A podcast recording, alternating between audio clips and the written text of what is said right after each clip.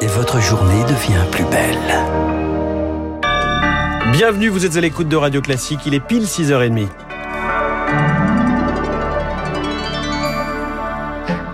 La matinale de Radio Classique avec François Geffrier. Augustin Lefebvre, le projet de loi vigilance sanitaire adopté au milieu de la nuit par le Sénat avec de profondes modifications. Les mesures de freinage de l'épidémie sont étendues jusqu'au 28 février prochain au lieu du 31 juillet. Le pass sanitaire est territorialisé. Comme à l'Assemblée, l'opposition a refusé de donner un blanc-seing jusqu'à l'été au gouvernement. À gauche, Marie-Pierre de la Gontrie pour le PS a accusé le gouvernement d'électoralisme. Philippe Barr, rapporteur LR du texte, a lui rappelé que la précédente prolongation n'était que de trois mois et demi et qu'il ne faisait que demander la même chose. Pourquoi faudrait-il proroger l'état d'urgence pour si longtemps? La tenue d'élections, aussi essentielle pour notre démocratie soit-elle, ne peut pas être un motif valable.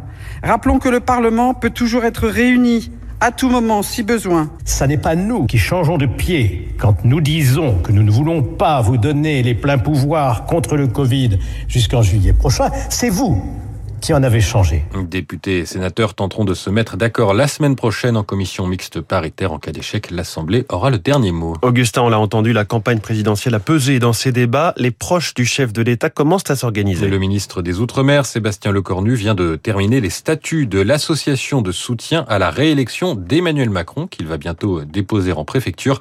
Il présente son objectif au journal Les Échos. Si le président devait être candidat, l'association a vocation à porter la campagne sur les territoires pour être candidat, le président ne devrait pas avoir trop de mal à obtenir les 500 parrainages nécessaires. Ce qui ne sera pas le cas pour tout le monde. On en est à 30 candidatures déclarées, une moitié de responsables politiques, une moitié de personnalités moins connues. Et ce qui est sûr, c'est qu'il n'y aura pas 30 bulletins dans les bureaux de vote, car Victoire Fort, il reste 4 mois environ pour obtenir les précieuses signatures et la course est compliquée.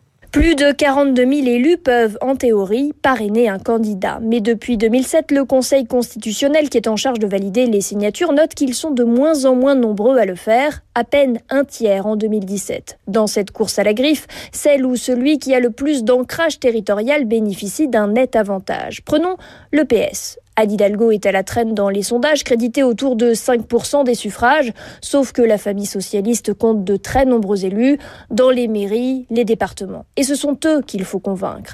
Pour ceux qui s'engagent sans structure partisane solide, comme Arnaud Montebourg, c'est une toute autre histoire, surtout que les signatures doivent être éparpillées dans toute la France pour que la candidature soit la plus représentative possible. Victoire Fort. Et il y a un sujet qui devrait agiter cette euh, campagne, c'est l'immigration. L'OCDE vient de publier une étude sur son coût réel pour les finances publiques. Et ce coût est nul, Pierre Collat. Les dépenses de l'État pour l'accueil des immigrés sont compensées par ce qu'il rapporte. Oui, si l'on compte tout ce qu'un État dépense pour euh, les immigrés, santé, aide sociale, services publics, et qu'on le compare à ce qu'il rapporte, contribution sociale des travailleurs, impôts et taxes, eh bien globalement on trouve un équilibre. La contribution des 25 États de l'OCDE est en moyenne entre moins 1% et plus 1% du PIB. En résumé, l'immigration peut parfois coûter un peu d'argent à un État, mais dans des proportions faibles, et parfois ça peut même en rapporter. L'OCDE explique que même si les immigrés sont plus souvent au chômage et profitent donc plus régulièrement des aides sociales, eh bien globalement ils sont dans une tranche d'âge active qui cotise beaucoup. Ainsi en France, les personnels étrangers contribuent à 1,02% du PIB. Selon Jean-Christophe Dumont, chef de la division migration de l'OCDE, la politique d'intégration ce n'est pas une dépense, il faut voir ça comme un investissement avec un retour sur investissement. Fin de citation. Pierre Collat, à Calais, le médiateur envoyé par le gouvernement n'a pas réussi à convaincre les trois militants en grève de la fin depuis une vingtaine de jours. Il réclame l'arrêt des démantèlements de camps de migrants pendant l'hiver. Alors cette séance de nuit au Sénat dont vous parliez Augustin au début de ce journal a également été euh, l'occasion d'une mise au point de la ministre déléguée à l'autonomie. Il n'y a pas de tri dans les services d'urgence pédiatrique. Brigitte Bourguignon reconnaît toutefois des tensions. Le collectif Interhôpitaux a dénoncé hier des difficultés inédites dans ces services. Situation notamment liée à l'épidémie de bronchiolite. Elle est particulièrement forte cette année. Le pic devrait arriver d'ici 3 à 4 semaines, soit un mois plus tôt que les années précédentes. 11, pardon, 11 régions pardon, sont en alerte rouge. Les deux qui restent, la Bretagne et la Corse, devraient bientôt les rejoindre.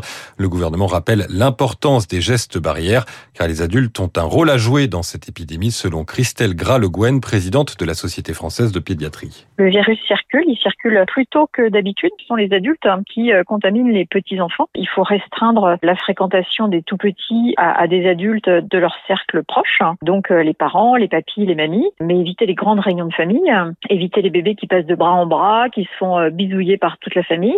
Et puis si effectivement des jeunes parents étaient amenés à attraper un virus, il faut qu'ils puissent eux-mêmes porter un masque. C'est surtout les, les, moins de deux mois hein, qui sont les, les, patients admis en réanimation. Et donc c'est autour de ces enfants-là que il faut pouvoir appliquer les mesures barrières et ça au moins jusqu'à février-mars. Un propos recueilli par Rémi Pfister. Enfin à l'international, l'ambassadrice de France à Londres convoquée par le gouvernement britannique. C'est la suite de l'escalade entre les deux pays sur la question du nombre d'autorisations accordées aux pêcheurs français. Et nous y reviendrons sur cette crise diplomatique dans le journal de 7 heures avec Charles Bonner. C'était le journal de 6h30 avec